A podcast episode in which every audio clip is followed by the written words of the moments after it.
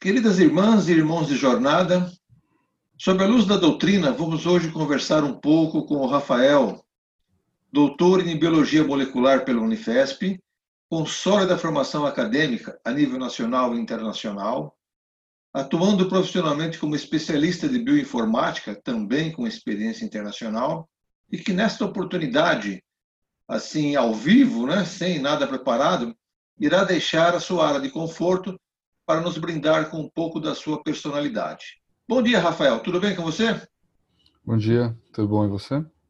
Ok. Rafael, gostaríamos de aprender um pouco com a sua experiência de vida a partir de algumas proposições. Preparado? Sim. Então vamos lá. Do cidadão Rafael para o cristão Rafael.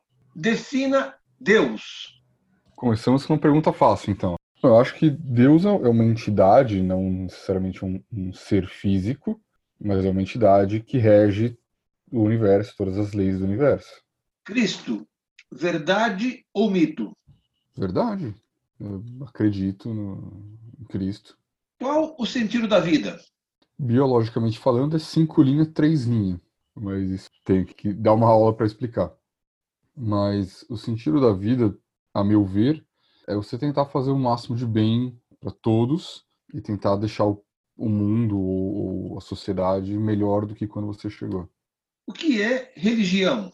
Religião basicamente seria um termo usado para você expressar a sua fé ou para você encontrar outras pessoas que concordam com o mesmo pensamento seu e junta nesse grupo formando uma religião. Mas é uma espécie de, de lei ou de, não sei, uma espécie de de grupo de pessoas que acreditam na mesma coisa e profetizam as mesmas fés. O que representa para você a morte? A morte seria o fim de um ciclo. Então, você cumpriu o seu papel atual, encerra esse ciclo e vai começar um, novo ciclo depois na vida pós-morte. A família, Rafael, é uma instituição ou. Ou pessoas que, por algum motivo, estão na nossa vida para nos ajudar no nosso crescimento espiritual Diga-nos sobre uma grande tristeza. De forma pessoal ou de forma mundial? Não, forma pessoal. Não sei se existe uma grande tristeza ou alguma coisa que. Pelo menos eu tento não me apegar nas coisas negativas e usá-las somente como crescimento. Mas acho que uma grande.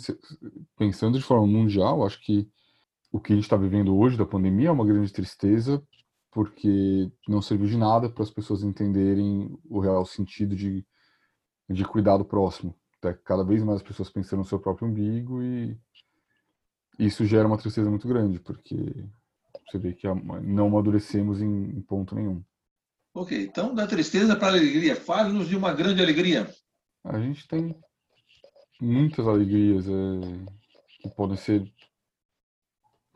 Você pode ter de, de todas as formas, né? lembro de muitos uh, momentos felizes, você lembra de muito mesmo título de, de, time, que é uma coisa que deixa feliz, mas eu acho que a vida de, de, de um modo geral é feliz. Eu não, eu não, me sinto triste, eu me sinto muito feliz por, por fazer o que eu faço hoje, por ter a família que eu tenho, os amigos que eu tenho, morar onde eu moro, fazer as coisas que eu gosto. Eu acho que isso, viver é, é uma felicidade, eu acho. Um sonho. Um sonho. Eu quero ter a minha própria família algum dia. Então, eu ter um filho e, e, e prosseguir dessa forma. Um livro. Um livro. Tem tanto livro que eu gosto.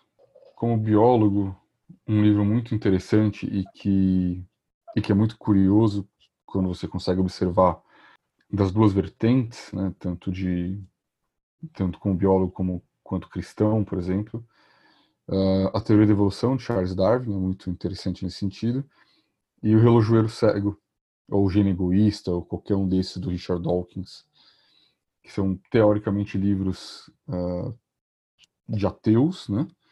Mas no momento nenhum eles negam, apesar de, de sugerir que existe, não existe um, um, arquiteto, não existe alguém comandando nada por trás, são somente leis da natureza. É, você consegue olhar as duas coisas na mesma página e elas coexistem de forma harmoniosa. Um pensador. Um pensador uma boa, não sei se vou saber uma boa resposta para isso, mas um pensador. Eu gosto muito do Leonardo da Vinci nesse sentido de tudo que ele foi fez de forma, digamos, errada com estudos de anatomia e tudo mais, mas de tudo que ele conseguiu avançar com isso e os pensamentos que ele tinha totalmente diferentes da, da época em que viveu.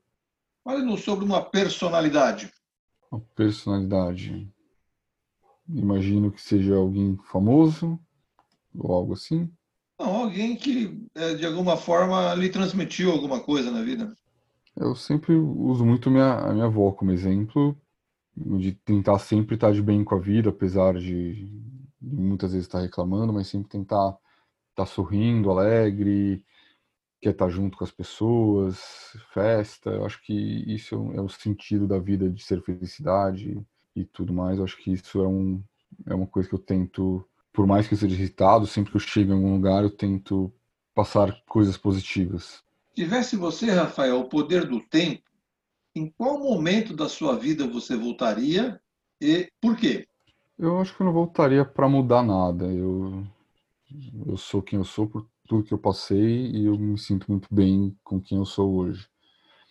Eu voltaria para rever momentos felizes, somente para estar naquele momento de novo.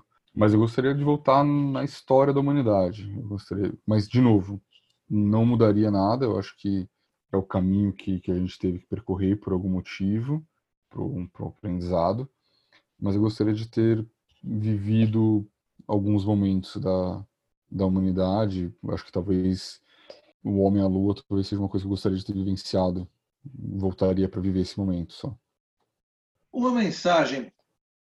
Uma mensagem deixando para os outros ou uma mensagem que eu gosto de ouvir? Ou... Não, não, uma mensagem que você gostaria de transmitir. Eu acho que usando duas outras respostas que eu já dei, eu acho que seria isso, de você sempre tentar passar positividade para os outros, independente do seu estado de humor, independente se você está num dia ruim, está estressado, eu acho que a gente tem que. A gente não pode despejar negatividade nos próximos, a gente tem que absorver e trabalhar isso, mas sempre deixar.